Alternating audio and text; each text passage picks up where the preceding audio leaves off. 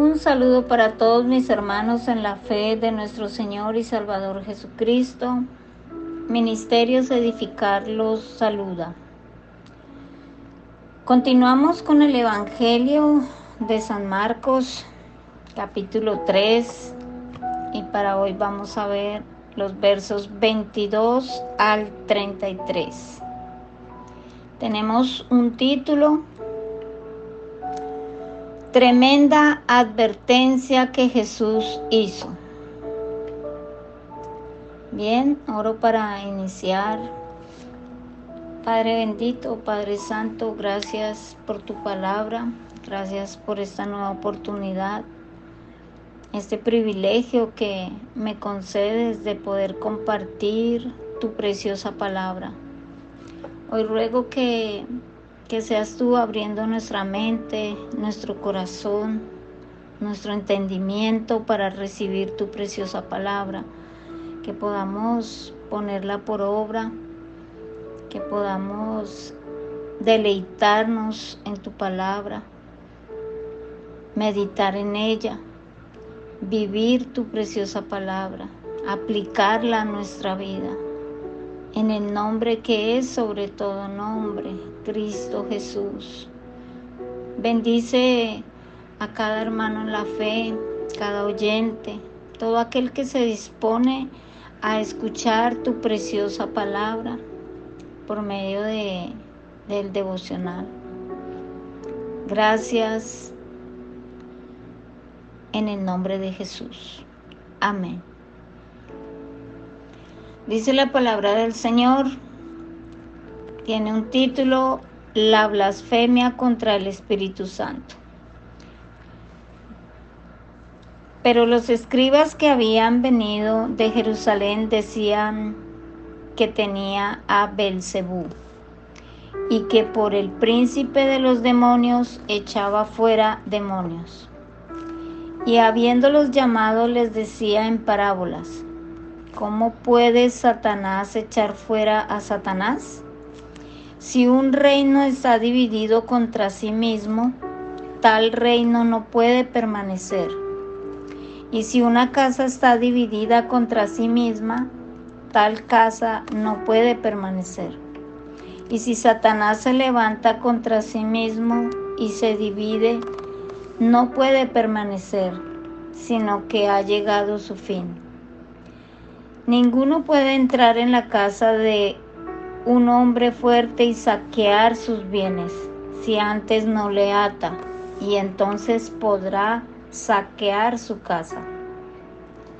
De cierto os digo que todos los pecados serán perdonados a los hijos de los hombres, y las blasfemias cualesquiera que sean pero cualquiera que blasfeme contra el Espíritu Santo no tiene jamás perdón, sino que es reo de juicio eterno. Porque ellos habían dicho, tiene espíritu inmundo.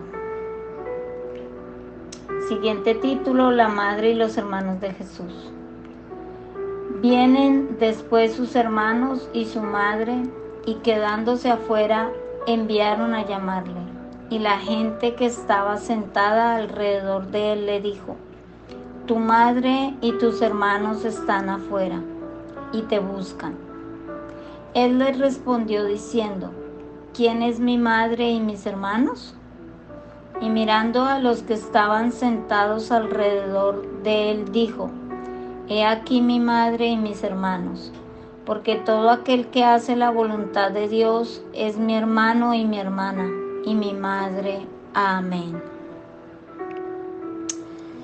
Bien, en estos versos vamos a ver, número uno, la desvergonzada e impía acusación que los escribas hicieron a Jesús. Número dos, la respuesta también razonada que Jesús dio a esta objeción. Número 3. La tremenda advertencia que Jesús les hizo. Número 4. La falta de respeto que los parientes mostraron. Número 5, el respeto que Cristo mostró hacia sus familiares. Bien, veamos. Número 1. La desvergonzada e impía acusación que los escribas de Jerusalén hicieron a Jesús de que expulsaba a los demonios por el poder del diablo. Verso 22. Parece ser que hicieron este largo viaje con el único objeto de impedir el maravilloso resultado de la doctrina del Señor. Viniendo de Jerusalén, donde se hallaban los escribas más eruditos y mejor entrenados, eran los mejor capacitados para producir el mayor daño. La reputación de los escribas de Jerusalén ejercería su influencia, no solo entre la gente de la comarca, sino también entre los escribas de la comarca. No podían negar que expulsaba demonios, pero decían que Belcebú estaba de su parte y que en nombre del príncipe de los demonios, era como Jesús expulsaba a los demonios. En realidad no le nombran, sino que se refieren a él anónimamente, como señalándole simplemente con el dedo. En este caso, habría trampa en este juego Satanás no era echado de los poseídos, sino que se iba por su propio consentimiento. Número dos, la respuesta también razonada que Jesús dio a esta objeción.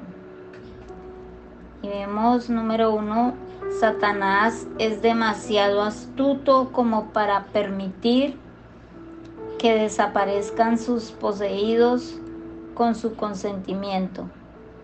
Porque si Satanás expulsa a Satanás, su reino está internamente dividido y no puede seguir en pie. Verso 23 al 26. Todos saben que Satanás no es tonto ni tan loco como para actuar directamente y voluntariamente contra sus propios intereses. Lo cierto, amados hermanos, es que la doctrina de Jesús hacia la guerra al reino de Satanás y tenía la fuerza suficiente para que, quebrantar su poder y estaba claro que la expulsión de los demonios de los cuerpos de los poseídos confirmaba la fuerza de esta doctrina. 2. Cristo tiene la sabiduría y el poder suficientes para atacar las fuerzas del enemigo, donde quiera que se encuentren, ya sea en los cuerpos o en las almas de los hombres. Verso 27. Está claro, pues, también que el objetivo de Jesús es entrar en la casa del forzudo para apoderarse de los bienes del forzudo. Escuchemos la palabra en Colosenses 2.15. Y despojando a los principados y a las potestades, los exhibió públicamente triunfando sobre ellos en la cruz. Amén. Qué hermoso. Por consiguiente, es natural suponer que su primer objetivo es atar al forzudo y mostrar así que le ha ganado la batalla. Número 3. La tremenda advertencia que Jesús les hizo de que considerasen bien las peligrosas palabras que habían pronunciado. por muy a la ligera que las hubiesen dicho. Si persistían en este modo de pensar, aunque se llame, aunque se llame libre pensamiento, les sería de fatales consecuencias. Sería un pecado contra el último remedio y, por tanto, imperdonable. Sí, es cierto que el único pecado imperdonable es el rechazamiento del perdón, pero lo que conduce a rechazar el perdón es negarse a ser convencido por el Espíritu Santo. Y quienes ante tales muestras de poder del Espíritu Santo en Jesús se atrevían a buscar una excusa tan infame para no creer. Escuchemos la palabra en Isaías 61.1. El Espíritu de Jehová el Señor está sobre mí porque me ungió Jehová, me ha enviado a predicar buenas nuevas a los abatidos, a vendar a los quebrantados de corazón, a publicar libertad a los cautivos y a los presos a apertura de la cárcel. Amén. Qué hermoso verso. Ellos mismos se cerraban obstinadamente el camino del perdón es como el enfermo que solo puede curarse con un remedio por vía oral, pero su estómago se niega a recibirlo. Su muerte es segura. Es cierto, mi hermano, mi hermana, también que el Evangelio promete porque la muerte de Cristo lo ha provisto. Perdón para los más graves pecados de los peores criminales. Verso 28. Y muchos de los que insultaban a Cristo cuando pendía de la cruz hallaron misericordia. El propio Señor Jesús oró, Padre, perdónales. Pero esto era Blasfemar contra el Espíritu Santo, es decir, hablar mal de Él al achacar a un espíritu inmundo. Verso 30. Lo que se hacía por el poder del Espíritu Santo, el dedo de Dios. Escuchemos que nos dice la palabra en Lucas 11:20. Mas si por el dedo de Dios echó mas si por el dedo de Dios echo yo fuera los demonios, ciertamente el reino de Dios ha llegado a vosotros. Amén. Y quienes rechazan este dedo se niegan fatalmente a ser salvados por el brazo omnipotente de Dios. Escuchemos la palabra en Isaías capítulo 59, verso 1 al 2. He aquí que no se ha cortado la mano de Jehová para salvar, ni se ha agravado su oído para oír. Pero vuestras iniquidades han hecho división entre vosotros y vuestro Dios, y vuestros pecados han hecho ocultar de vosotros su rostro para no oír. Amén, qué tremendo. Número 4 la falta de respeto que los parientes de Cristo, según la carne, mostraron hacia Él, cuando vinieron a echarle mano precisamente mientras estaba predicando. No solo se quedaron afuera, sino que también enviaron a llamarle. Verso 31. Una de las penas más profundas que un ministro de Dios puede sentir en su corazón es que sus propios familiares pongan de alguna manera obstáculo a su ministerio. Número 5. El respeto que Cristo mostró en esta ocasión hacia sus familiares, según el Espíritu. Como en otras ocasiones, también aquí mostró algo semejante a un relativo menosprecio de su madre. Esto lo podemos ver en Lucas 2.49 y Juan 2.4. Si bien lo hacía solamente para que se percatara de que él tenía que estar en las cosas de su Padre, Jesús se volvió hacia los que le escuchaban y mirando en torno a los que estaban sentados alrededor de él, pronunció que ellos eran su madre y sus hermanos. Verso 34. Los que no solo oyen la palabra de Dios, sino que la ponen por obra. Escuchemos Santiago capítulo 1, verso 25. Mas el que mira atentamente en la perfecta ley, la de la libertad, y persevera en ella, no siendo oidor olvidadizo, sino hacedor de la obra. Este será bienaventurado en lo que hace. Amén. Hacen la voluntad del Padre, verso 35.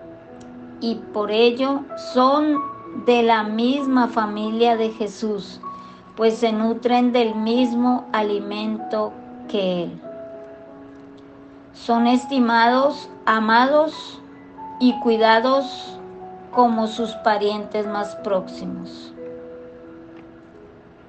Esta, amados hermanos, es una buena razón para que honremos a los que temen a Dios.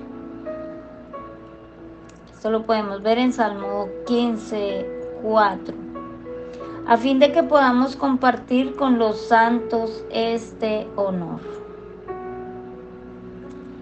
Jesús hace aquí una decisiva y amplia declaración sobre el verdadero discipulado cristiano. Este abarca una relación espiritual que trasciende la familia biológica y que está abierto a todos aquellos que, ayudados por el Espíritu Santo, van a Cristo en arrepentimiento y fe y están en capacidad de vivir una vida de obediencia a la palabra de Dios. Qué hermoso, amados hermanos. Oremos Padre bendito, gracias por tu palabra que nos enseña, nos redarguye, nos sostiene. Gracias Señor Jesús por, por esta obra allí en la cruz del Calvario, el perdón de pecados, por la vida eterna. Gracias. Gracias por todo lo que has hecho en nuestra vida, lo que estás haciendo y lo que seguirás haciendo, Dios. Gracias Espíritu Santo. Perdona toda ofensa que tal vez hayamos cometido contra ti. Ayúdanos a, honrarte, a amarte. Quieras tú interceder por nosotros Continúa ayudándonos y guiándonos. En Cristo Jesús. Amén.